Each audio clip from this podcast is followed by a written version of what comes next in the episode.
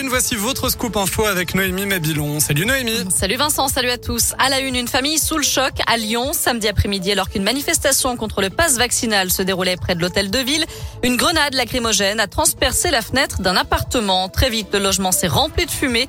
Par miracle, personne n'a été blessé. Et pourtant, le pire aurait pu arriver car la grenade a atterri dans une chambre d'enfant alors qu'une petite fille de 11 ans était à l'intérieur. Elle a pu se reculer à temps et prévenir sa maman.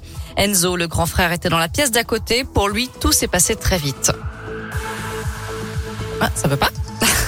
Moi, j'étais dans ma chambre et euh, d'un coup, euh, ma mère est venue en panique me dire euh, en vitesse Enzo, faut que tu sortes. J'ai pas cherché à comprendre. Je sors, je sors et dans le couloir, je vois que c'était rempli de fumée, genre je pouvais pas respirer, tout ça, tout ça. J'avais les poumons, les yeux, la gorge qui brûlaient. Et on voit des manifestants et des policiers en bas qui nous disent de sortir parce qu'ils voient la fumée sortir par la fenêtre aussi. Et dans les escaliers, je vois ma soeur qui me dit Ouais, j'ai vu un projectile arriver par la fenêtre et j'ai couru vers maman pour lui dire que ça commençait à brûler dans ma chambre. Je, je sais pas comment ça a pu arriver en fait. Si à chaque manifestation on est obligé de s'inquiéter, autant partir, ça allait rester. Hein. Une première plainte a été déposée, l'enquête est ouverte. La famille souhaite aujourd'hui quitter son logement de peur qu'un tel événement ne puisse se reproduire.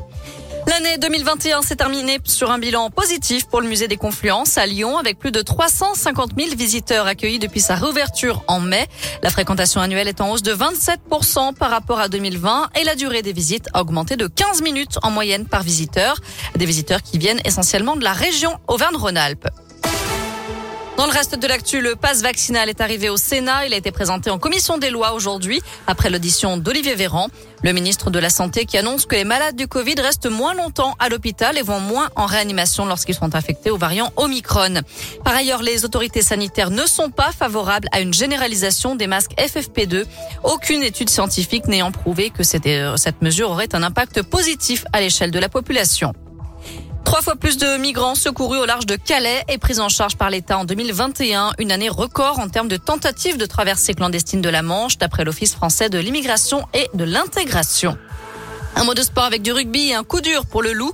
Le deuxième ligne internationale, Kylian Gerassi, ne rejouera pas de la saison.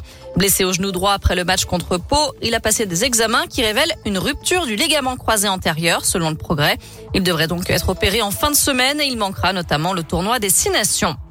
Il incarnait le père des jumelles Olsen dans la série La fête à la maison dans les années 80-90. L'acteur américain Bob Saget était retrouvé mort dans sa chambre d'hôtel en Floride.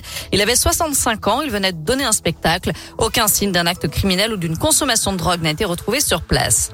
On termine avec les Golden Globes boudés par Hollywood hier soir. Les studios ayant boycotté la cérémonie, elle s'est tenue uniquement sur Internet, sans transmission à la télé et ni tapis rouge. L'association de la presse étrangère de Hollywood, qui constitue le jury de ces prix, est la cible depuis plusieurs mois d'accusations de racisme et de corruption.